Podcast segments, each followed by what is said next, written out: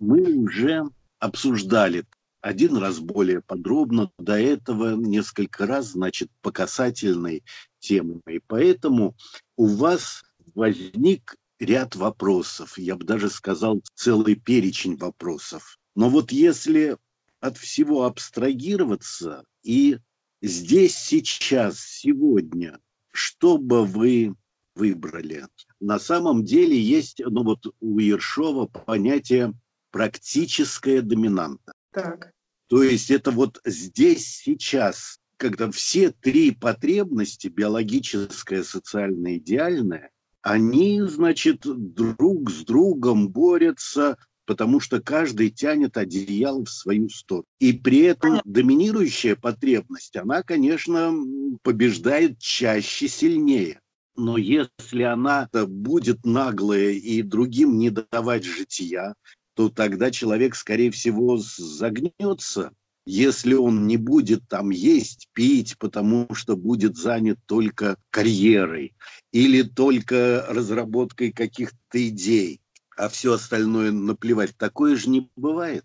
На самом деле биологические потребности, они наиболее короткие. Самая короткая дистанция до удовлетворения – это у биологической потребности. Это понятно, да? Понятно. Но мы ей можем пренебрегать, пренебрегать, как вот, значит, молодой человек, да, и суббота-воскресенье играл в футбол, и такое впечатление, что он вообще стоял чайник с водой, и он половину его выпил, по-моему, не включая в розетку. Так вот, даже биологическая потребность, если ее задушать, задушать, но все равно она же накапливается. И поэтому приспичит побежать в туалет. То есть чем дольше давится потребность, тем она больше накапливает свое сопротивление и побеждает в этом троеборстве. Не навсегда, на чуть-чуть, но в принципе у гармоничного человека они находят какой-то по здравому разуму мирное соглашение. Они умеют друг с другом ладить принципе, все воспитание направлено на то, чтобы вот там, что такое норма? Хочешь, не хочешь, а надо делать. Надо там, скажем, обедать один раз в сутки, а не пять раз в сутки обедать. Потому что некоторые отказались бы от обеда и, и отказываются. Но все равно вот есть некие нормы, которые нужно соблюдать. Ну вот. Биологических вы имеете в виду, что Нет, поесть... это все и социальных, и социальных, и идеальных потребностей. У кого идеальные потребности очень-очень невзыскательные, плохо развиты, но человек ими пренебрегает, пренебрегает, пренебрегает, и потом в какой-то момент его заклинит, и в чем-то это вдруг проявится, они себе тоже урвут. Исключение бывают э, химические воздействия на потребность, потому что вот Ершов писал, что структуру потребности, ну, она вообще сама складывается по ходу жизни. Поэтому у каждого человека, у всех людей есть опыт, но у каждого человека этот опыт индивидуален. И поэтому и структура потребностей тоже индивидуальна что такое структура потребностей, что такое трансформация. Просто если потребность удовлетворялась при условии в детстве девочка одела, там ей мама одела большой белый бант на голову, она увидела, что там все подружки ей завидовали, она стала занимать значительный статус среди своих подружек, которые, скажем, без бантика на нее такое внимание не обращали. И это может привести, ну, как бы к условному рефлексу. Она может запомнить белые понты как то, что приносит ей удовлетворение. Причем там на самом деле большая часть социального, ну и потом это же действительно красиво и необычно, поэтому там и кусочек идеального на самом деле есть. Только единственное, чего нет, это биологического потому что бант не спасает ни от солнца, ни от дождя, поэтому тут вот с точки зрения биологической он достаточно бесполезен. каждая потребность, она работает для того, чтобы удовлетвориться, чтобы получить удовольствие. Потребности бывают двух, в двух разновидностях. Потребность нужды и потребность в развитии. Потребность нужды – это чтобы не скворчило, чтобы желудок не ныл, а потребность в развитии – это не просто, чтобы желудок не ныл, есть хотел, а это чтобы было вкусно. То есть с некоторым перехлестом. Это врожденная просто одна и та же потребность чревоугодия. Один ест, чтобы наесться, ему больше на самом деле не надо. А другой ест для того, чтобы выделиться на фоне других. Или чтобы испробовать ну, что-то такое вкусное-вкусное, что вообще там трудно представить. То есть не просто, чтобы набить желудок. Вот у нас у Гоши сейчас такая ситуация, трюфеля попробовать. Это вообще что? О, это, вот... это потребность, потребность в вооружении, вот компетенции. Он изучает, что приносит ему удовлетворение. И он, он сам что-то чувствует. И вот здесь он все такое экспериментаторство. Это явно похоже на всплеск вот ориентировочного рефлекса рожденного всплеск любопытства. Он это хочет познать и куда-то куда отнести в какую-то на какую-то полочку положить знание об этом. Потому что вообще любые потребности, они развиваются за счет знания, как их удовлетворять. И вообще, если человек неравнодушен к еде, то он про еду так много знает и он, главное, все и помнит. То есть все его психические функции обслуживают доминирующую потребность. И чем больше он знает кушаний, чем он точнее их умеет готовить, тем еще больше развивается эта потребность. Но если бы у ребенка любопытство было бы в режиме нужды, то оно было бы минимально. А если оно бьет через край, оно не может удовлетвориться, а все больше, больше, больше, то это говорит о том, что это как раз потребность в варианте развития. Это в свое время, когда вот Симонов и Ершов, они обсуждали свою концепцию, и тут, значит, Петр Михайлович познакомился с Львом Николаевичем Гумилевым. Тот часто же в Москву приезжал. Ершов, ну а при этом они же все дворяне. Ершов, конечно, тут же ему дал свой вот этот талмуд, искусство толкования, и э, потому что он сказал, что теория пассионарности, но это нужно обязательно связать с потребностями, и никто лучше вас это не свяжет. Гумилев читал, читал, читал, и потом вернул. Ешов говорит, ну как? Губилев сказал, замечательно, мне очень понравилась идея, что вот есть потребность нужды и потребность развития. Вот потребность развития – это и есть как раз там, где кроется пассионарность. Вот Ершов был крайне разочарован. Он сказал, там у нас такое написано, так все много интересно. А он взял всего лишь одну мысль. И поэтому он не мог спокойно относиться к тому, что Гумилев обратил внимание именно только на то, что его конкретно интересовало. Это, можно сказать, прям одна из иллюстраций. У кого чего болит, тот о том и говорит, тот то и видит, и у того все время мысли об этом крутят. Вообще социальные потребности – это место среди других. Это занимать, вот если биологическая потребность – это самому занимать место в пространстве, социальные потребности – это место в умах людей, каждый это понимает по-своему, и каждый по-своему занимает свои, свое место. Разбойник тем, что о нем худая слава, а святой тем, что о нем как раз положительная идет молва. Одному хватает, что его боятся, значит, помнят, а другому нужно, чтобы не боялись, а иначе ему это даром не нужно, если все будет на страхе построено. Что за потребность, справедливость? Ну, справедливость – это, конечно, такая сложная потребность. Вообще это связано ну, с тем, как к тебе относятся другие люди. То есть это связано с местом в умах других. Идеальные потребности – это служение, познание истины. И поэтому это все сливается в единый ком. Само стремление познавать истину, но не является тем, что на самом деле познаешь истину. Чувствуете жажду и пьете воду, это не значит, что вы познали жажду. И не значит, что вы познали, что такое вода. Вы ее усвоили, вы приняли, вы перестали, у вас жажда кончилась, и все.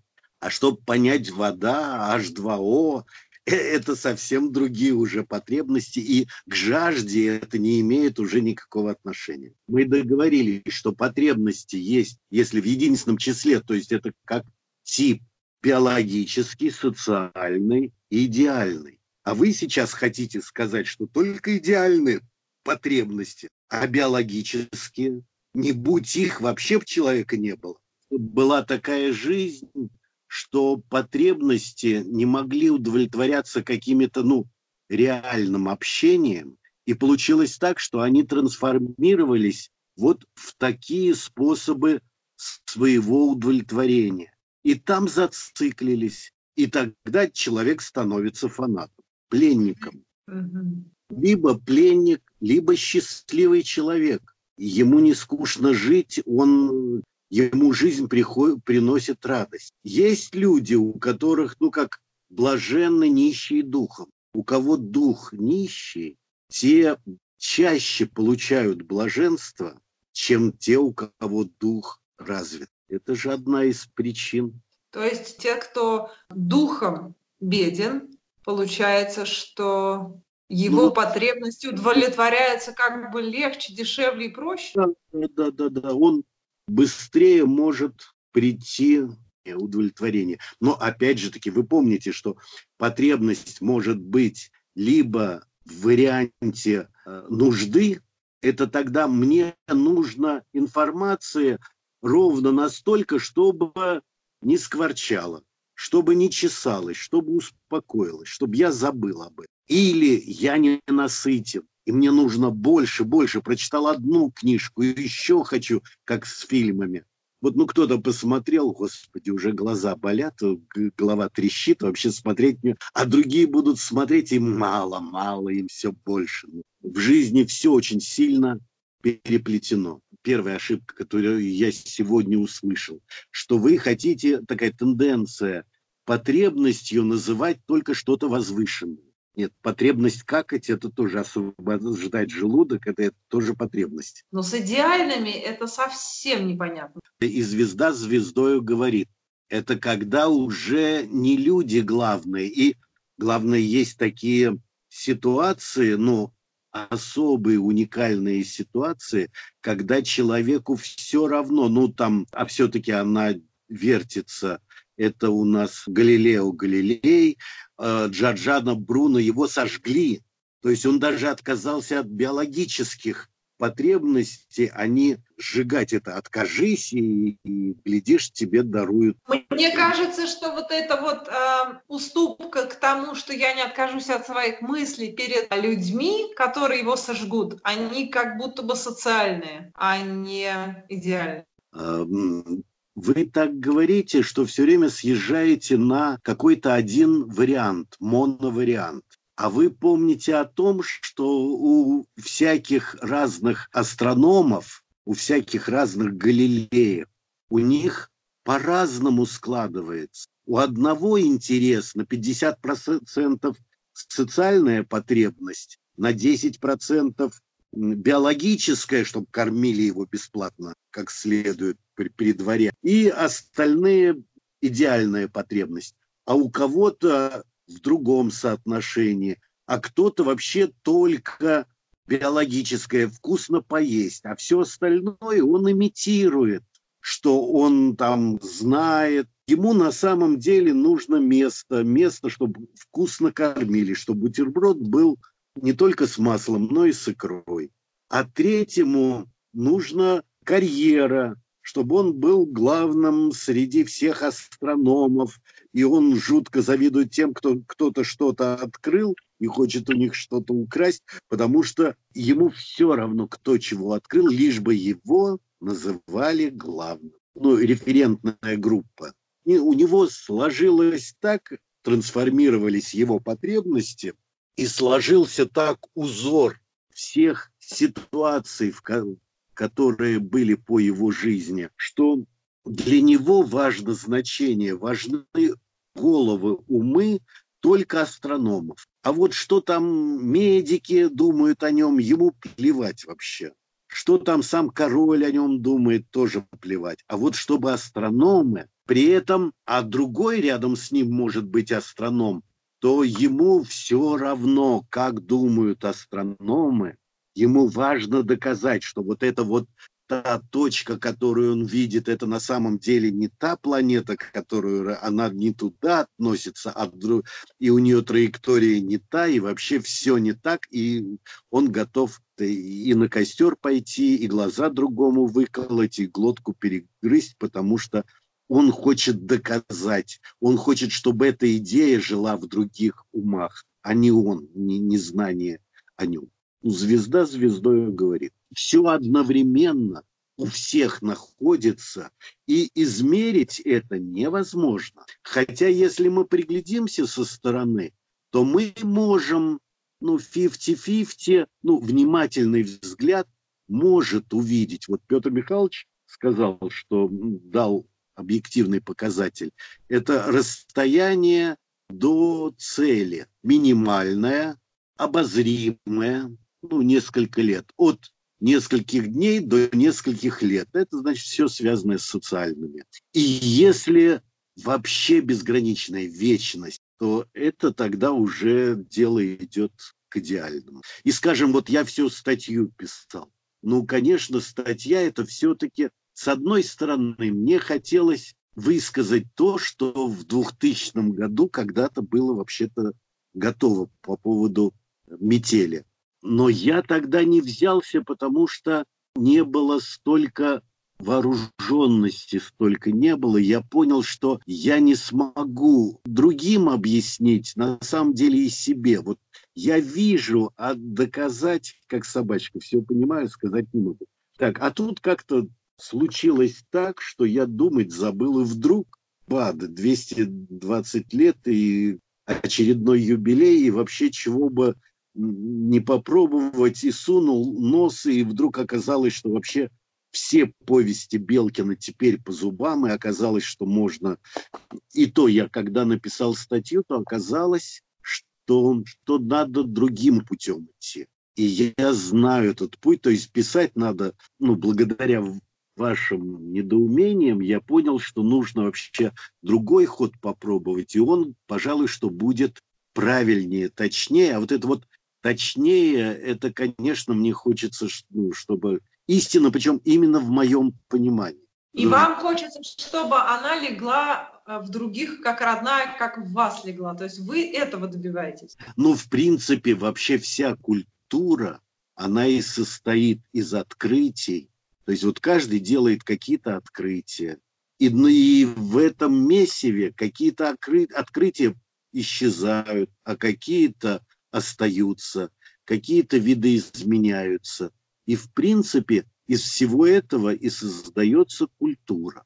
И культура человечества, и культура конкретного места Москвы, и культура, там, скажем, российская. Э, конечно, так как статья, ну, я писал-писал, я понимал, что это вот когда-то кончится. Статья меньше, чем книжка. И даже книжка кончается. Вот в, э, чтобы написать книжку, надо больший запал было иметь, а я же не хотел книжку написать по поводу прозы Пушкина. Не хочу и не собирался, и, и сейчас не буду. Ну а статью будете переписывать? Честно говоря, тут вот это уже явно идут социальные потребности, когда я вижу невостребованное. Петр Михайлович, когда вот он началась перестройка, и тут, значит, Бимбат напечатает труды, а у Петра Михайловича была первая книга напечатана, в искусстве вторая книга режиссура как практическая психология в искусстве,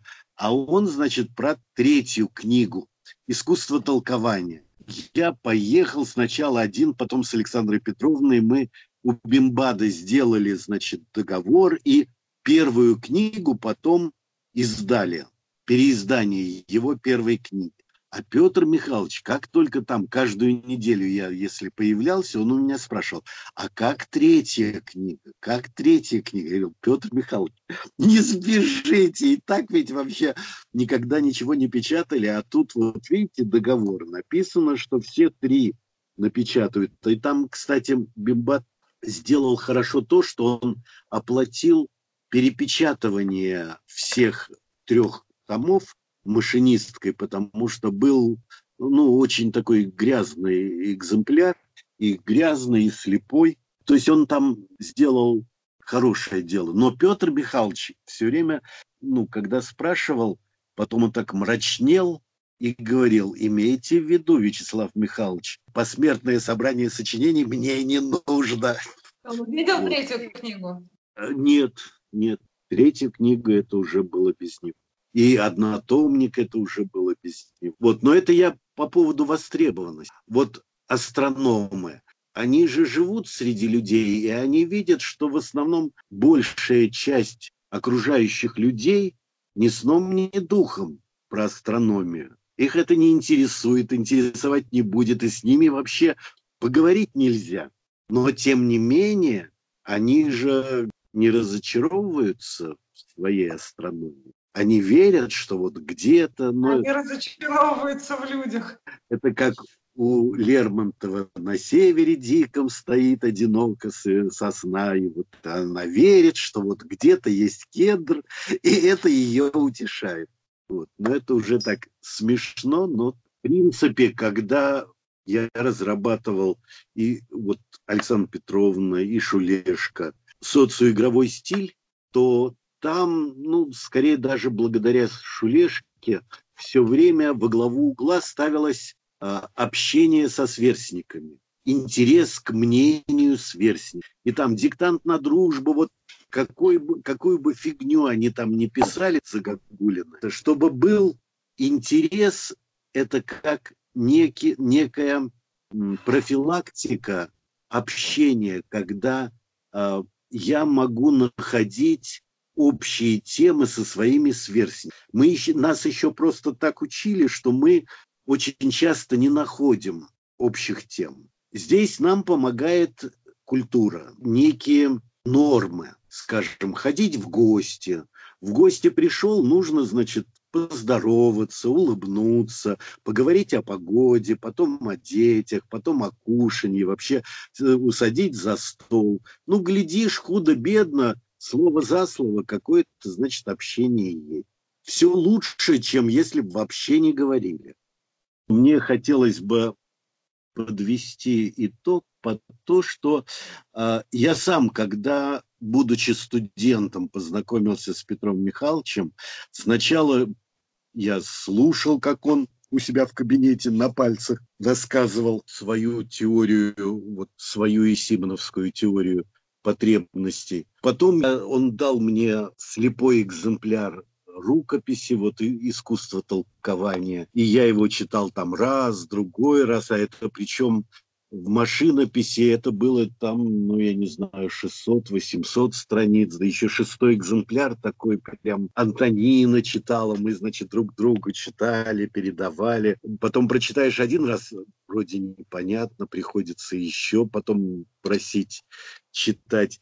И тут я понимаю, что очень часто это было связано с тем, чтобы разобраться с самим собой, что а насколько я человек, интересующийся искусством или интересующиеся, ну, насколько сильны идеальные потребности, потому что при таком делении биологические, социальные, идеальные, конечно, вроде как идеальные, это сразу это очень хорошо, поэтому заверните, пожалуйста, три штуки, вот, а вот эти не нужно. Вот на самом деле это, конечно, все не так. Это вот такой примитивизм, и мне помог от этого примитивизма избавиться, ну, сначала его осознать, похихикать, а Маркс у нас писал, что человечество, смеясь, расстается со своими ошибками. То есть, если он смеяться не будет, то значит и не расстанется. Мне помог случай с Розой Кулешовой, и я вам э, хочу его рассказать. Значит, Роза Кулешова, я в институте учился, это 70-е годы, первая половина 70-х годов. И чуть раньше была такая молва, что вот есть такая женщина, которая могла видеть кончиками пальцев. То есть она в темноте могла водить по тексту и вроде как его читать. Руку класть на белое, на черное и следить за собой, есть ли разница там либо в покалывании, либо там в теплоте. И таким образом, по крайней мере, как она сама говорила, э, развивать в себе вот эту способность не видеть, а, как вы понимаете, для слепых людей это вообще существенно. И тут вдруг, по-моему, у нас был второй курс, у нас на курсе был один такой чернокнижник, мы его звали, э, Володя Антонов, он все время узнавал, где какие необычные происходят события, нам говорил, и мы, значит, там несколько человек, все парни, сорвались с лег и побежали, куда он сказал. Мы были в каком-то зале, весь зал так амфитеатром, сцена, а на сцене был президиум, несколько, значит, человек, такие звезды. Вот это вот Роза Кулешова была. Ей на то время было под 50. И она вообще там рассказывала свою историю, и психологи, они устраивали эксперименты прямо у всех на виду. Она рассказывала свою историю, а, и меня, конечно, это потрясло, и я думаю, вот как хорошо, что я прибежал и своими глазами это все увидел. Я не знаю, как воспринимали ее рассказ те тетеньки, дяденьки в белых халатах, которые там сидели на меня сильное впечатление произвела. Она сказала, очень достоверно говорила по-простому, что вот она сама училась не очень хорошо, и поэтому даже кончить школу рабочей молодежи она не могла. И работала она то ли уборщицей, то ли няней. И Однажды она заметила, что руками она отличает черное от белого. И она тогда подумала, что, о, а я сейчас разовью в себе это чувство и поступлю в школу рабочей молодежи. Но самое интересное, что она развила в себе эту способность. Там был один противник, ей дали какой-то текст читать, и она с ним справилась крупно было печатными буквами написано, она его прочитала. Но один из противников сказал, что да, у нее завязаны были глаза. Он сказал, что глаза завязаны неправильно, нужно сделать объемную повязку. Ей накрутили, чтобы повязка была на глазах объемная она еще уже как-то запинаясь, ну чего-то там тыр-пыр, что-то такое прочитала. Но тогда противник сказал, что нет, это, это все, все неправильно. Принесите ватман, принесли большой лист ватмана, а там какие-то нашлись сочувствующие у этого противника. То есть он был не один, их там человека два-три было. Они сделали две дырки в ватмане, и заставили ее просунуть в дырки руки, чтобы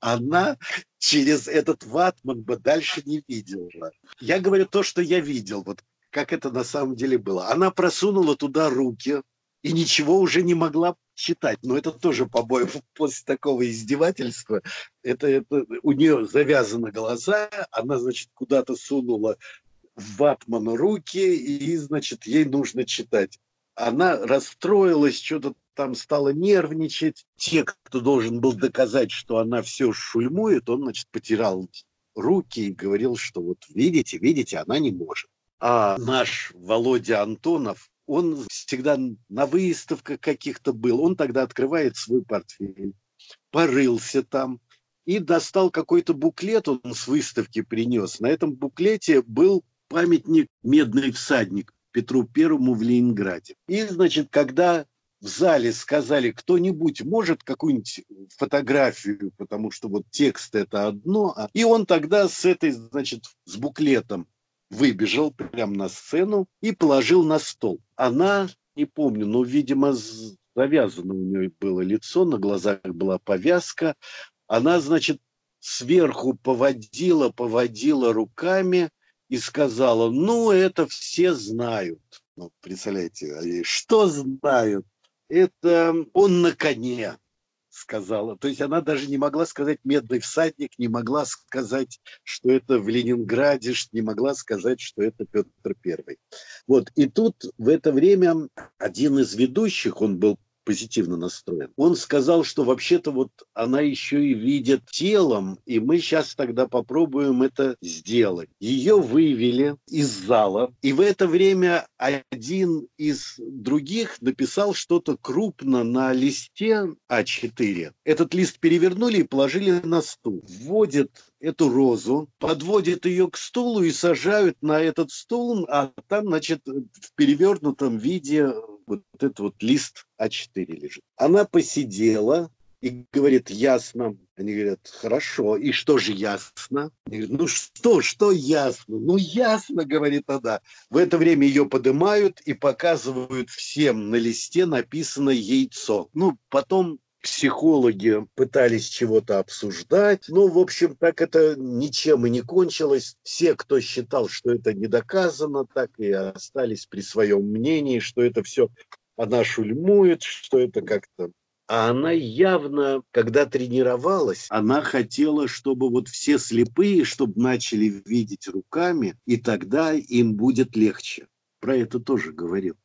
Ершов, например, говорил, что проблема социальная потребность, у некоторых она в варианте для себя, у некоторых в варианте для других. И на крысах Симонов показал, что, оказывается, можно перевоспитывать. Соотношение один к трем, и считается, что как у крыс, причем это в других лабораториях было подтверждено, из всей выборки крыс приходится примерно на одного альтруиста три эгоиста. Но из этих эгоистов, если их перевоспитывать, то есть их, значит, у крыс известно, что у них вообще страх открытого пространства. Они себя комфортно чувствуют в закрытом помещении. Поэтому, если у крысы есть выбор, она будет сидеть в домике, а не просто на открытом пространстве. И дальше вот две, значит, рядом клетки. В одной клетке делают весь пол, это одна большая клавиша. И вот крыса приходит в удобный для себя домик, и в это время соседку бьет, как только она заходит в свой домик, соседку бьет током, потому что она клавишу замкнула. И та начинает орать, причем э, были эксперименты по выяснению, на что реагирует крыса Например, было стекло, и крыса могла видеть, но не слышать, как крысу бьют, ток, бьет током, и она, значит, бедно извивается. А другой вариант, когда она не видела, но слышала. Оказывается, на слух крысы реагируют лучше, больше. И дальше выясняли, были такие крысы, которым хоть кол на голове тиши. Это же не их бьет током, поэтому раз ей удобно, она и будет здесь в домике сидеть, а та пусть, значит, визжит. Соотношение один к трем.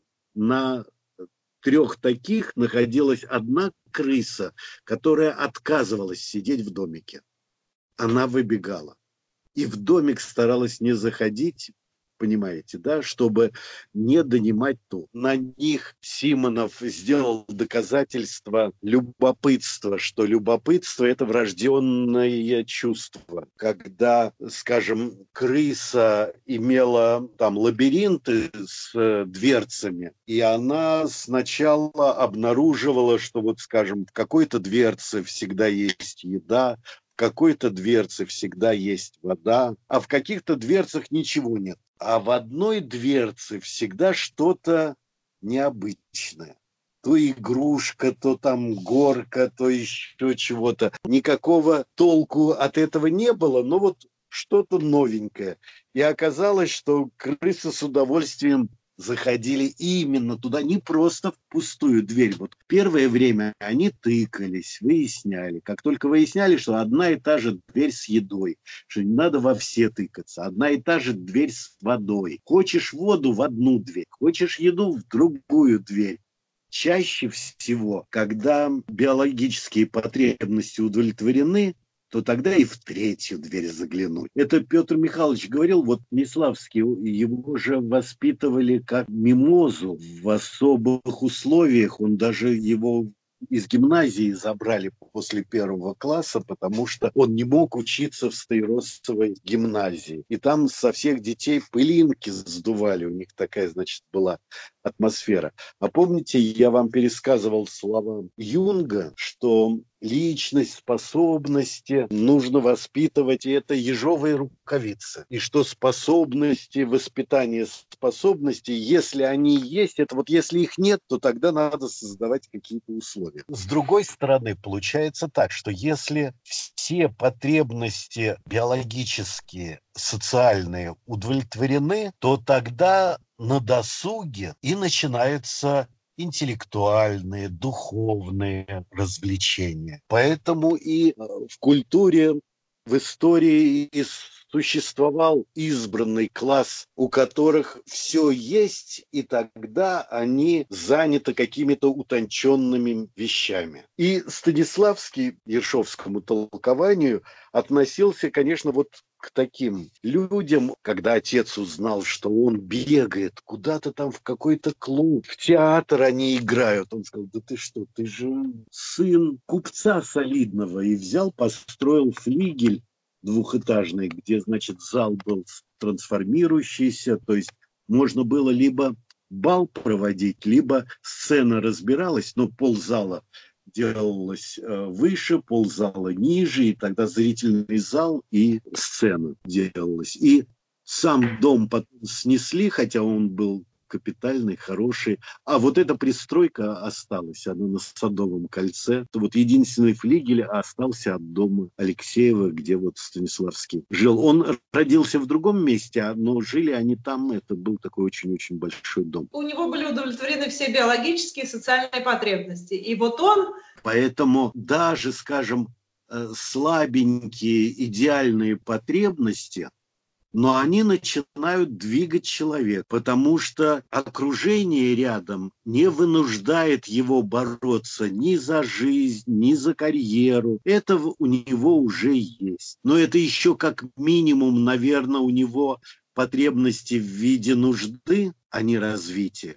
Потому что развитие – это ненасытное. Ну и недаром у них там Восемь человек у него сестры, братья были, он все-таки один оказался таким. Изначально заложено три потребности, плюс еще там ряд, потому что, скажем, а, потребность, как это, защите. Ну вот как там муха летит вам в глаз, мошка, и вы же не, не думая, глаз закрывается, или вы там от, машете рукой, вас укусил комар, вы его хлопаете, убиваете. Это же вы не задумываясь делаете, потому что это на уровне инстинкта. Инстинкт да, – это форма неосознаваемых потребностей, причем самых таких вот исходных. Если бы у него этого не было, то он бы и не был бы человек. Человек, когда рождается, то начинается все, доминирует биологически Потом на этом фоне по ходу роста психика его начинает формироваться, и тогда уже социальные потребности начинают проклевываться. Общение с матерью. При этом все это другие дети, для него плевать, это вообще как-то не люди. Только мама, только семья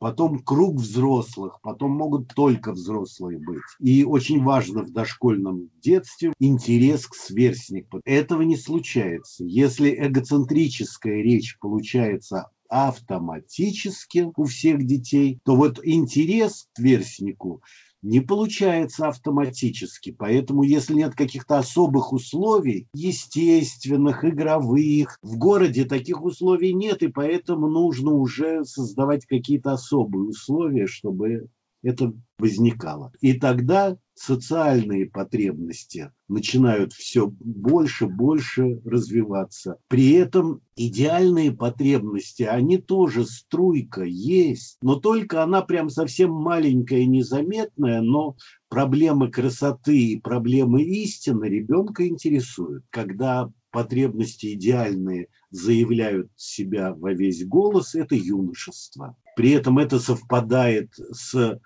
биологическим развитием, половое развитие. И тут возникает любовь-морковь, потому что соединение биологического с идеальными, поэтому любовь до гроба, умри, но не дай поцелуя без любви. У некоторых семимильными шагами, а у некоторых слабенько, потому что от природы вот потребность от рождения у некоторых одна из этих трех потребностей дается в виде нужды, а у некоторых в виде развития. Так да. что это вообще раньше дворяне, ну все и вышивали, рисовали, и фехтовали, и танцевали абсолютно все. Некоторые это плохо, из рук вон плохо, но все равно все это была норма. А у нас, когда вот э, революция произошла, то здесь много чего поломалось, и нормы были очень сильно нарушены. Что на самом деле допускалось и как там было на самом деле. Вот. А, просто о некоторых вещах не было принято говорить, и недаром Анна Каренина был такой роман, который всех потряс, потому что нормы приличия нарушены не тем, что это было, а тем, что это было публично.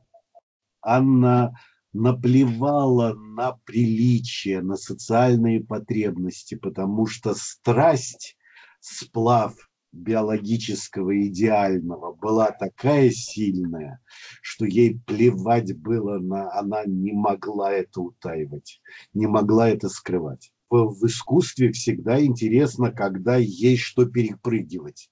Если человек хочет пить, он протягивает руку, берет стакан и пьет, то мы так и не знаем, как он хотел пить. А если он берет молоток, ломает стену, чтобы попасть в другую комнату, потому что там стоит стакан, который можно выпить. Тогда мы понимаем, какая у него была жажда. То есть препятствия в искусстве, они помогают понять степень. А так как Толстой, он был вообще специалист биологические, социальные потребности специалистов Достоевского. А у него и получилось биологические с идеальными и, значит, вот такая страсть, и тут вот... Э, То есть, по сути, все измены – это пренебрежение социальными потребностями? В некоторых случаях да, а в некоторых случаях разбить семью, уйти от своего ребенка. Анна Каренина же уходит от своего ребенка, который да. безумно любит. Но она даже идет на эти жертвы. Это ну, так, получается, что она и биологическим пренебрегает, материнство биологическим? конечно, конечно, потому что, смотрите, биологическая потребность – это как ручеек, как поток, который питает разные, разное поведение, разные поступки. И в каждом поступке мы можем увидеть капельку из одного ручейка, из другого ручейка, из третьего ручейка. В принципе, наша жизнь, наша культура так устроена, что там действительно все переплетается. И это не случайно, это дает устойчивость культуры, культуре. Когда нет грубого, новые русские, почему они смешные? Потому что они что-то одно возводят в культ, и это тогда колосс, стоящий на глиняных ногах. В жизни, на самом деле, и в природе все переплетается, и поэтому там и хорошо, и плохо, и так, и сяк, и тогда из этого что-то там возникает. Одно дело, а, как это, новый русский, то есть новодел, а другое дело, когда по традиции, то там передается некоторые, ну как вот это кто сказала? Ершова рассказывала, что она говорила, что однажды принесли целый таз клубники из сада нарвали. И, значит, девочки набросились с криком на нее, а мать шведка, она, значит, сделала строгое лицо, почти как эта вишня, и сказала, девочки, вы что, ни в коем случае нельзя радоваться еде. Нужно есть с легким чувством отвращения. Ну то когда как? Ну как это возможно? А, в годы застоя я тогда четвертый курс работал над дипломной работой и консультироваться приходил к Ершовой, а она была занята значит, двумя детьми. Один вот младший был совсем маленький, ему, по-моему, три или четыре года. И вот она с ними гуляла, а я, значит, э, читал свои черновики, а она делала замечания, чего там. И, кстати, это вот по театральной педагогике тема была. Иногда с нами еще гуляла, по-моему, тетя Маня, что ли, ее звали. У них по лестничной клетке кому-то к соседям приехала мама из деревни на зиму, и они ее наняли чтобы она, значит, присматривала за младшим сыном, вот ему нос утирала. Ершова сказала, что она к нему в пристройке снизу и с уважением. И что, говорит, это так вообще на ребенка действует. И нет ора. Сама мать, сама Ершова, чуть, если что-то в сердцах, она может и накричать. Тетя Маня не могла накричать. И я так понимаю, что вот нанимали дядек, гувернантов, и, э, ну, они были, конечно, всякие разные, плохие, хорошие, но все понимали, что зависят от работодателей и держались, конечно, за место. Поэтому они действительно относились по-другому к ребенку. Это во-первых. Вот. И это помогало им вырастать не в атмосфере ора. Да, воспитание в товарном вагоне. Там же вот эти вот, э, как это, пьянство идет. Пьянство на самом деле могло быть и в дворянской семье. Но только ребенок был свободен. Он не, это не на его глазах было. Потому что и там спивались. И англичане сдавали в пансионаты, сдавали в особые учреждения, чтобы там обучали. Причем у них традиция, чтобы дети воспитывались в ежовых рукавицах. И, в принципе, когда лицей создали, то это создали, конечно, по западному образцу. То есть это было специально продумано отбирать детей в определенном возрасте от родителей. Ну, про царско-сельский, да, лицей? Ну да, да, да, да, да, лицей. Вот, и при этом, но так как это царский приказ, то, конечно, какое-то отношение было несколько другое, и потом лицеисты, вот они друг друга понимали с полуслова. И когда я говорил, что вот чувство сверстничества, чувство ровесничества, вот это чувство вот у лицеистов – было очень сильно развито, и они потом друг друга узнавали за версту. Все были друзьями, и все ну, по возможности помогали друг другу. Почитайте вон Евгения Онегина, там же все начало это в самом деле, конечно, не Пушкин рассказывает, и когда обращение «друзья Людмилы и Руслана с героем моего романа, тотчас же познакомлю вас». Это он обращается, там ретроград вообще рассказывает, и обращается он вот к этой молодежи, которые любят читать Руслана и Людмилу. Вот я вам сейчас и... Поэтому жизнь как-то лишнего человека. Вот пошло то, что в учебниках все время там путаются в трех соснах. Что с одной стороны все зачитывались, то есть это фурор. А сейчас, когда мы читаем учебник, то жизнь как это, ненужного человека. Оттуда пошла вереница Лермонтов, жизнь ненужного человека. Потому что ничего же не происходит. Он целый день описан и подобен ветренной Венере Онегин едет на показ, по-моему, ну, в общем, куда-то.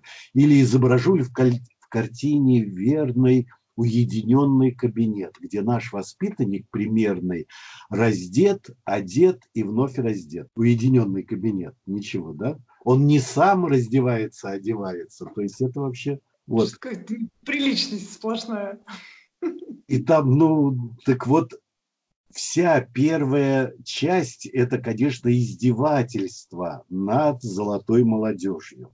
Но Пушкин, он брал пример со Стерна. То есть он написал, что, ну, он, то есть он взял ретрограда, потому что там же, помните, чем меньше женщину мы любим, тем легче нравимся мы ей. Об этом говорю, потому что больше подчеркивает, что вот я уже не тот, и поэтому я и говорю вам правду. То есть повествователь на самом деле, он вроде как из предыдущего поколения, и он наводит критику на золотую молодежь. А они все зачитывались почему? Они видели, что это говорит, значит, старая развалина. Поэтому, когда он карикатурно их рисует, то они же понимают все наоборот, а как это на самом деле. И поэтому все со смеху помирали они же там друг с другом спорили, кто послужил прообразом Евгения Онегина. Вот по нашим учебникам все бы наоборот, ой, лишь бы не я, лишь бы не я, потому что день ненужного человека. А тогда, когда это вышло, все зачитывались и все говорили, что это с меня, это с меня, потому что это было почетно.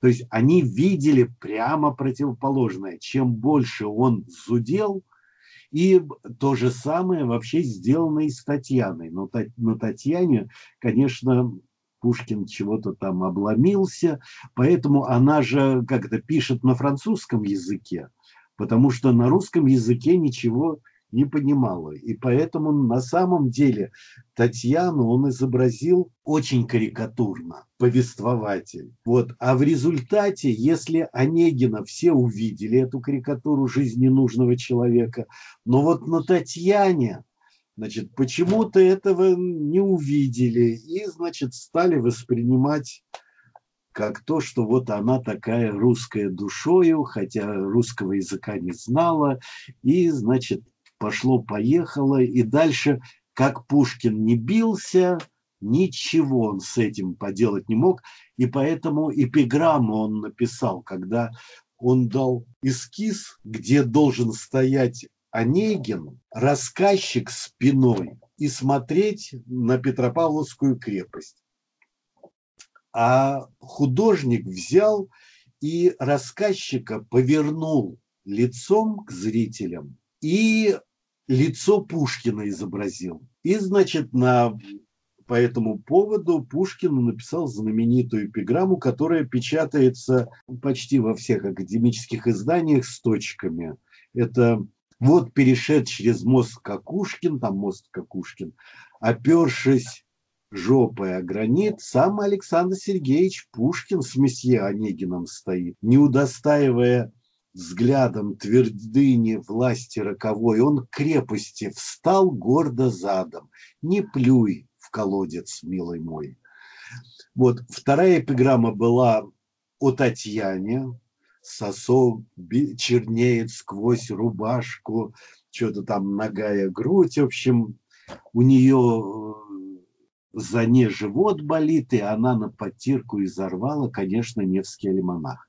Это где были напечатаны вот эти вот репродукции. Причем Невский альманах, я думал, ну, альманах, это такой альбом солидный. В Ленинке, в музее книги выписал Значит, мне дают книжечку, но вот по длине меньше, чем iPhone, и чуть шире. Это в красном софьяновом чехле. Чехол раскрывается, и там в софьяновой обложке такая вот миниатюрная книжечка. Это вот э, Невский альманах на 1800 там какой-то год.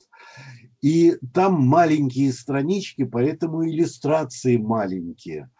И там был, э, был раздел иллюстрации к Евгению Онегину. Евгения Онегина там не было, а просто вот э, Евгений Онегин был знаменитый. А, а сама книжка начиналась с того, что подписчики были перечислены. По-моему, там 100 подписчиков. Первые, э, первые 5-6 фамилии – это императорская семья. Вот, и потом, потом дальше, дальше, дальше, и вот, значит, они там перечислены. То есть это вообще, конечно, на меня сильное впечатление произвело. А я все не понимал, почему в 16-томном, большое, солидное, каждый том как энциклопедия, большая советская энциклопедия. И вдруг иллюстрация вот эта знаменитая, где вот перешед через мост Кукушкин, а она такая маленькая-маленькая, ну потому что книжечка была маленькая, а там еще иллюстрация еще меньше. И получается, я думал, почему такая мать, почему они не увеличат ее? Оказывается, это в натуральную величину. Это мы все говорили про золотую молодежь. Вообще золотой молодежью называют обычно старики. На самом деле, получается, время проходит, и из золотой молодежи не так уж и плохо что-то получается. Но когда пришли большевики, они, конечно, очень сильно все перемешали. И, собственно говоря, Зощенко в своих рассказах, он и писал вот этот новый пласт, то, что Пушкин чуть-чуть нащупал, он же вот повести Белкина, там не видно языка Белкина. И даже не видно барышня-крестьянка рассказана девицей такой-то. Но вот особо не видно, что это девица. Ну, какие-то небольшие намеки. То есть должна была произойти революция, чтобы художники научились изображать то, о чем ни словом не говорится. Написано Зощенко, аристократка. Первое предложение. Я, братцы мои, не люблю баб, которые в шляпках. По мне, ежели краля в шляпке, да еще зуб золоченый во рту, то по мне она и не баба вовсе, а так, пустое место. Нигде не написано, наоборот, написано, что это Зощенко. Многие так и писали ему письма, восторженные рабочие. Они думали, что он свой в доску, а бедный Зощенко, он же был вообще это самое очень... Ну, он эм, трагически смотрел на мир. Фаталист. Вот. Ну, не, не фаталист, но он подобные восторженные письма его вообще в конец убивали, потому что он на самом деле писал другое. Но это вот как рассказы о Ленине, потому что многие так и думали, что это он выслуживается. Вот, хотя он, конечно, не выслуживается, потому что это очень смешно, если их читать со здравым смыслом мы подходим, все время крутимся к тому, что когда перемешали все слои, и новые русские, которые были вот там коммунисты, их тут же почистили. Мольер писал «Мещанин во дворянстве», когда Жарден, по-моему, он нанимал учителей, и они его учили, ну, такой а-ля Митрофанушка, новоиспеченный дворянин. И его учили наукам всяким. И вот он узнал, что он, оказывается, говорит прозой. Он был так восхищен, что надо же, вот я не учился, а говорю прозой. Получается, вот этих жар, э, жарденов у нас было пруд пруди, и вот их поколение – это уже золотая молодежь в Кубе. И причем, я так понимаю, пройдет какое-то время, недаром у нас вот некоторые говорят, что это хорошо, когда посылают на Запад своих отпрысков учиться, потому что они там, живя, впитывая тот быт, не, не столько науки, сколько быт, они начинают по-другому мыслить, они усваивают другие нормы. И поэтому они, кто-то больше, кто-то меньше усваивал. Но хоть, хоть как-то есть уже какой-то какой сдвиг. Нам не дано предугадать, как слово наше отзовется. И мы все время в жмурке играем. Но мы понимаем, что культура, она так и построена. Я сейчас готовлю материалы по поводу потребности вооружения и компетентности. То, что, оказывается, у нас скороспелый перевод был неправильный и сплошная путаница. То есть это у нас скоро от образования просто даже уже рожки и ножки не остались. То есть даже холодца не сваришь. Настолько все это... Но с другой стороны и правильно, потому что иначе с этим никогда не покончили бы. Так вот, когда я занялся проблемой вооружения, то он говорил, что потребность, то, что это исходная потребность, что даже потребность вот любопытства, она более поздняя.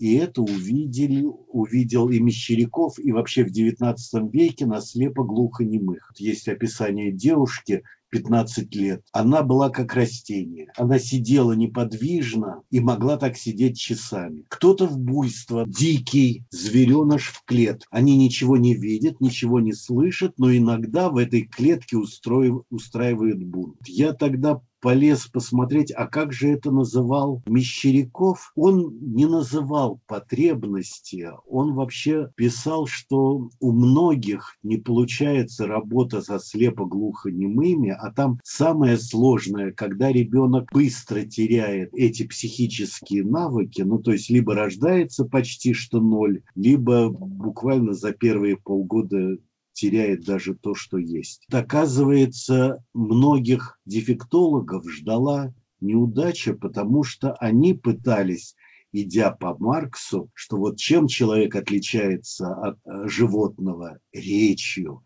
И они пытались через речь, передать информацию и начинать воспитывать. Мещеряков решил, что не через речь, а через орудие. То есть в орудии культурный опыт, ложь, ну, скажем, ложка, вилка. Но только этот опыт слепо-глухонемому, он даже был не любопытен. Ему дают в руки ложь, а у него никакого нет любопытства. Рефлекс, то, что Павлов назвал реакция, что такое ориентировочный рефлекс, это уже потом возникало. И когда у слепоглухонемого возникала ориентировочная реакция, это уже можно сказать, что дело пошло на лад, то есть с мертвой точки наконец-то сдвинулась ситуация. Сам Мещеряков говорил, что рождается ребенок, и у него есть еда, потребность в еде, выделение и защита отмахиваться, понимаете. Если его об, обожгут, он отдернет руку. То есть вот э, инстинкт самосохранения это у него есть. На инстинкте самосохранения, на наказание, это вроде неподходящий вариант. И тогда он стал их вытягивать через еду, биологическая потребность. Берется своей рукой его рука. И я беру ложку, подношу к рту. И так должно быть много-много раз, когда вдруг возникает условный рефлекс. Ему без ложки неудобно, без стакана неудобно. Но это должно пройти несколько лет лежат несколько перед ним предметов, а ему захотелось, и он ориентировочный рефлекс ищет этот предмет, а там несколько предметов. Он начинает узнавать свой предмет, который ему нужен. Вот это потребность в вооружении иметь, во-первых, свои возможности и их использовать для удовлетворения. Тогда удовлетворение оказывается более качественным. Через это какими-то вообще микроскопическими шажками Мещеряков открыл специальную лабораторию в Загорске, и там вот его лучшие ученики в том числе и слепо-глухонемые. Он отобрал четверых, которые могли говорить так, чтобы их другие понимали. И вот они всем этим занимались и вытягивали детей на то, что они потом овладевали речью. Ну, речью через вот этот аппарат. Но это, представляете, какой путь? От вот той ложки, которая у слепо-глухо-немого ребенка, ну, у него вообще сначала была не ложка, сначала грудь, и ложка никакая ему не нужна, ну, вот, а потом переход на всякую другую пищу. И когда вот кризисы проходят, и идет развитие, и ребенку уже мало просто молока. Ему уже нужна твердая пища, она ему интересна. Это точно так же, как кризис 7 лет. Вот до этого кризиса убийственно ребенка сажать, сложив ручки и ножки. А после кризиса ему даже интересно себя помучить. Сесть и 10 минут и изобразить примерного ученика. Но это должен кризис пройти. И не больше 10 минут, а иначе это будет... Хотели как лучше, а получилось как всегда. Только там представляете, как много родного. В этом кружеве, который плетется вот свой индивидуальный опыт. И вот этот бедный, слепо-глухо немой ребенок, у него есть только тактильное ощущение груди материнской. Он не слышит, не видит, Он чувствует только прикосновение и как ему открыть мир. Это вот месиво, то есть это как бы если мы взяли свитер, распустили бы его, такую самовязку, и у нас была бы гора не клубов, это вот все, кто занимается развивающим обучением. Они хотят связать это в клубок такой, значит, это. А на самом деле вот такая вот гора, это и есть личный опыт, который ребенка возникает. И вот из этого личного опыта он чего-то такое там, как удовлетворить то, что ему хочется, вот чтобы на него внимание обратили. Взрослый обращает внимание, это потихоньку тренировка социальных потребностей. Он подошел к ребенку, своими мышцами не управляет, и он просто махнул рукой, ударил, вышиб глаз. Иногда и такое бывает. Это не значит, что он агрессивен. Это значит, что он просто как не соотносит вообще одно с другим. А как сделать так, чтобы это все соотносилось? возрастная психология, это они там пишут все по полочкам. То есть они так упростили картину, чтобы легко было ее передать другим. Вот есть этапы, вот есть такие, по такие закономерности развития. На самом деле вообще, конечно, полная каша – поди туда не знаю куда, принеси то не знаю что. И в этом сила культуры. Культура нас спасает. Ложки вокруг нас, столы, стулья, они все несут на самом деле информацию. И нам предстоит, каждому человеку, предстоит это сделать открытие. И представляете, в дошкольном детстве, в школьном детстве, да до всякого обучения, там столько открытий. Но самое главное, чтобы они научились друг с другом разговаривать, не со взрослыми. И вот гранатики две замечательных картинки. Одна картинка, когда э, за, э, загадка, какую картинку мы инсценировали. Там же эти трое детей орут, и это, это не мешает другим тоже орать и отвечать на них. Никто не обижается нет никакой агрессии. И они сами не слышат, что это ор, что это на самом деле можно и по-другому. Хороший воспитатель тот, который вовремя уходит за кулисы. А на сцене сами дети орут «нет, нет», а один все пи-пи-пи-пи-пи-пи, ручками машет, а бедная девочка надрывается, потому что ее никто не слышит, не понимает, что «делайте, делайте что-нибудь, я не могу отгадать, вы же не делаете». И Второй момент, когда дети рисуют, они стоят круг, и они рисуют космос. И все эти рассказы, что у меня холодно, как на Северном полюсе, а я такую планету, там ничего нет, ни одного домика нет. А девочка говорит, ну, хотя бы два маленьких домика есть, вот, но это же блеск, то есть она его вот слышит, она говорит, и в, эти, в этом бреду на самом деле и рождается будущее Пушкина, и Ахматова, и вообще там кто только не рождается, и Кюри. В отличие от того, когда одухотворенная воспитательница держит красивую картинку «Космос», она им рассказывает, все дети, там один бедный мальчик эту тупню в сандалях поднял на, на сиденье стула, потому что он сидеть уже не может. А они все молча слушают, но это же совсем другое дело. Вот. И слава богу, что она ему замечания не делает. Еще бы, он маленький, но это же не сравнишь с тем, когда троица, они что-то там говорили-говорили, подходят к, к аквариуму, эти садятся на пол, ищут, а мальчик прыгает, просто прыгает, прыгает, прыгает. Дети на то и дети, они как-то безгрешные, поэтому тут надо давать выход их непроизвольным движениям, а не усаживать их, сложив ручки и ножки. И тогда вот, когда он раскачивается, у него тогда, глядишь, и подсознание в это время работает.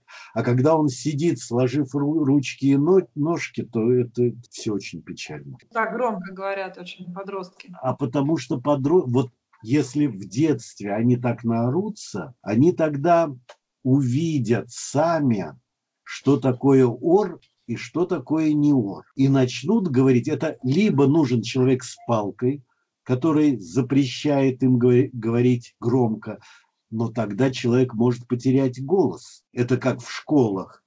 Его вызывают к доске, он бе, ме, ве. У них же у всех голосов нет. Это когда он выйдет на улицу, глотка луженая. А если бе, ме, ве, то у него и психика работает точно так же. То есть никакие потребности не, не смачивают, не орошают. И поэтому то, что он делает, это все не живое. А вот когда он орет, не слышит, а потом вдруг услышал. Это скачок в развитии. И когда он орет и при этом прыгает таблицу умножения, вот это тогда я понимаю, что это на века. Понимаете, да? Это действительно очень трудно. Почему все их сажают, успокаивают, чтобы были шелковые?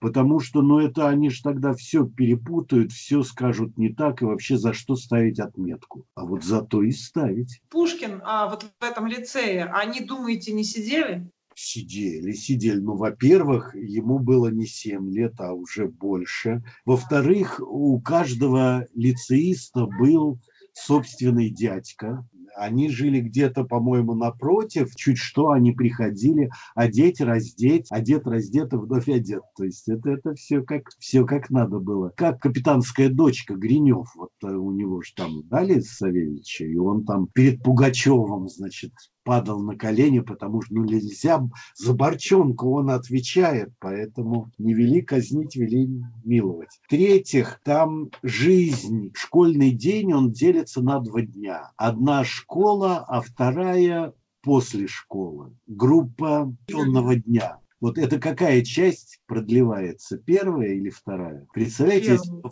вот, а если бы вторая часть продлевалась бы на учебную, и у них бы была такая халява. Глядишь, пошло бы на пользу. А так, конечно, вот эта не жизнь продлевается туда, и дети совсем скукоживаются. Но и был же Обломов, целый персонаж, который лежал и ничего не делал. Вот по Ершову это пример, один из примеров доминирования идеальной потребности. Спешить некуда. Класс.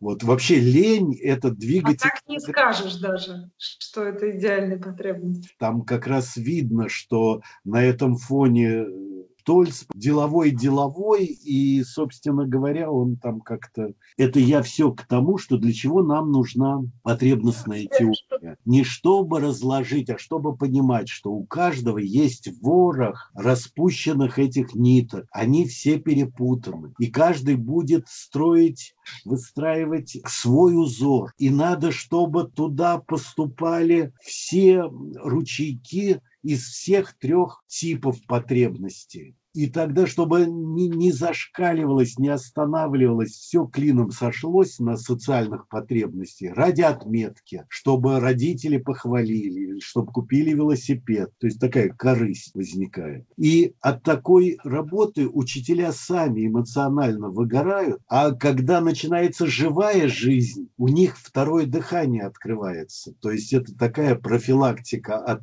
эмоционального выгорания профессионального, очень сильное, потому что действительно, как только ребенок открывает, взрослый сам, он же готов на седьмое небо взлететь и начинает ему объяснять. Чтобы быть таким вот учителем, это значит, учителю нужно быть для других? Вот да. Здесь вот Ершов обычно рассказывал на врачах что вот проблема. Ну и можно также на учителях. И поэтому очень важно для себя у него потребность социальная, что доминирует, или для других. И вот здесь, если для себя, то мы знаем на крысах, что переучить можно, но как с помощью тока. Ну, людей же так не переучишь, они же как-то быстро наврут с три короба, защитная личность, защитные мотивы. Они быстро вычислят, что ты от них хочешь, и поймут, как избегать такой ситуации, и поэтому что нужно, то тебе и скажут. Поэтому вот нельзя использовать концепцию, потребностную концепцию в целях для обеспечения ложной личности. Я себе построю такой, значит, это воздушный замок,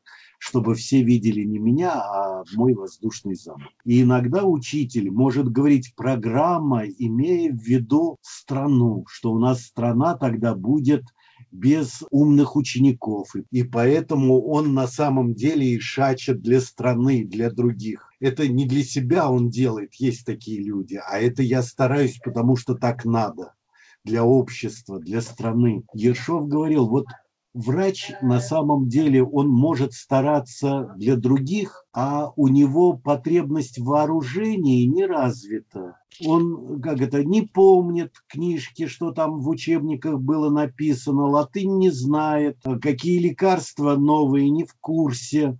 И тогда от него польза маленькая. А вот если другой, он ради карьеры, не только прочитал книжки, но и помнит их наизусть. И чтобы получить степень, он, значит, другим демонстрировал неоднократно, как он это... Его минус, он, ну, на самом деле, если сравнивать два человека, знают одинаково, то преимущество, конечно, у тех, которые для других. Он тогда будет более неожиданные ходы, непредсказуемые они будут не меркантильны. Меркантильность можно просчитать. Если мы сравниваем, один мало знает, но для других, а другой для себя, но знает много. Ну, конечно, его ценность. И поэтому Ершов и говорил, что универсальная палочка-выручалочка в культуре – это вот профессия, профессионализм. Это потребность в вооружении. Помните, началось с того, что ребенок ест потребность поглощать пищу. И вот это вот был маленькая-маленькая зацепка. Она даже была не как у крыс, у которых любопытство. У него даже любопытство он был лишен, а Мещеряков мог за эту ниточку вытягивать, вытягивать, доводить до уровня крысы, доводить до человеческого уровня, что оказывается при развитии потребности в вооружении Ершов вообще ругали за этот термин, хотя вот Симонов одобрил потом. А, ну, Симонов был, Ершов всегда выдавал разные варианты, а Симонов, как академик, он, значит, такой строгий судья, он говорил, годится или нет, заругают или нет. Он академика всех очень хорошо понимал. Мы... Ну, а орудие труда тоже орудие. Ну да, да, да, да, да, да. Поэтому вот вооружение, то есть мы еще не знаем, что нас ждет, делаем, делаем, отсюда же и понимание даже идет, как одна из э, степеней развития, вот с одной стороны понимание это явно идеальная потребность, а с другой стороны, помните, у греков не было термина понимания, а это возник только у римлян. И мать занимать, изымать. И отсюда вот они приходили в новые страны, всего как это, набивали свои карманы, приезжали к себе домой, привозили скульптуры все эти, книги, а что делать с ними не знают. Проблема в понимании возникла. И отсюда и термин понимания, отсюда и там герменевтика. А у греков было два слова – теория и история. Поэтому если я знаю историю предмета, какой бог там, допустим, это кузнец, Гефес, меч э, сковал, а после этого меча все стали делать такие, ну, например. То есть, если я знаю историю, то я, значит, понимаю предмет, а самого слова больше не было понимания. Либо, если я знаю теорию, меч, это вот, значит, там это голова с плеч, для чего это нужно, воин там и так далее. И они говорили, что понимание – это то, что внутри произрастает, выращивается внутри. И поэтому все понимания, они субъектные, субъективные. И поэтому, если есть один человек, а рядом с ним с другой, то вот знание передать никак нельзя. Можно вырастить. Вот мы беседы Сократа. Он беседовал, беседовал, и тогда у слушателя на недоумении, на вопросах, на непониманиях потихоньку что-то там какие-то росточки пробивались. Я так понимаю, что вот если все боялись в 20 веке, что вот информационный бум, что народ э, как-то захлебнется в этой информации. Но на самом деле философы уже давно говорили про то, что, например, Гегеля даже из философов никто полностью не прочитал. И вообще все читают и сдают философию урывками, по чайной ложке что-то, все урывками, все как бы клиповое сознание. А ничего, стоим, потому что культура, она нас спасает. И это нормально. А если бы мы все Гегеля читали каждую страничку подряд, то мы бы тогда ничем другим, но все бы тут же и вымерли. Поэтому это нормально. И никак... Зато поговорить было бы интересно с кем, со всеми. Нет, о чем говорить, если у Гегеля лучше. Другое дело, когда каждый говорит, городит свое, на, да ты что, быть не может это, есть что поговорить. По сути дела, переоткрывание крошек. Каждый открывает для себя деревянный велосипед. И я так понимаю, это и есть 21 век. И что это не вырождение а наоборот продвижение дальше к развитию. А отсюда тогда и совсем другое, вот, во-первых, нельзя верить учителям, ну, есть некоторые исключения, но в принципе учитель, школа, э, вот с тем, как они заточены, как они ориентированы, ничему, то есть и даже родителям нельзя верить, потому что это же родители хотят, чтобы развивающее обучение было, все эти амбиции, жить, не переделывать, как Давыдов со своим э, развивающим обучением, Хрущев провозгласил, что наше поколение будет жить при коммунизме. И Давыдов, значит, решил тут же к 80-му году новых людей воспитать. Не воспитывать, а просто смотреть. А, мне очень понравилось на улице там бункер, например, и в бункере компьютер. И дети, и все, и он оставлял работающий компьютер. Я так понимаю, там на самом деле сидел рабочий, чтобы вовремя включать. И вот дети через неделю они могли уже смотреть на свой поселок из космоса. То есть они осваивали каким-то образом программы. А он это делал во многих местах. Вы зайдите на Effort Lesson, нет, это на Open Lesson. Он делал это во многих местах. И, например, там в Англии делал, в Италии, когда класс жил своей жизнью, а целую неделю крутилась на экране там что-то такое, крутилась какая-то научная программа. При этом все дети итальянцы, и когда через неделю он пришел снимать это, ну, на всякий случай спросил, что, ну, а что, там неинтересно? А один говорит, да, конечно, неинтересно, там же все на английском языке, там деление клетки показывают. В африканской деревне был, и он вызвал бухгалтершу там в школе, ну, вот, учительница, уборщица и бухгалтерша, молоденькая такая. Он вызвал ее и говорит, вот вы будете отвечать за этот урок. Она говорит, а я компьютерами э, не умею ничего. Он говорит, а и не надо. Вам нужно выполнять роль бабушки. Вы должны сзади находиться и умиляться. А батюшки, а батюшки, как хорошо, что бы они ни сделали, испортили компьютер или наоборот он у них начался, вы умиляетесь. Вот роль бабушки вы должны, и все. Ну и как он говорит, что там все пошло на месте. Итак, подведем итог. Мы говорили про родителей и мы говорили про золотую молодежь. Можно не понимать, культура на этом и построена. Мы не понимаем, почему, но делаем. Иногда потом, это вот опять, если у кого-то сильная потребность, потребность в развитии, то он совершает революцию, бунтует против, против этой нормы и устанавливает другую норму все эти нормы хороши тогда, когда они в крови, когда их не, о них не задумываешься. Как чтение. Мы же не думаем, что это за буква. А это автоматически. Мы даже слова уже не, не воспринимаем, а сразу воспринимаем предложение, смысл, потому что идет на автомате, потому что нормы чтения подсознания.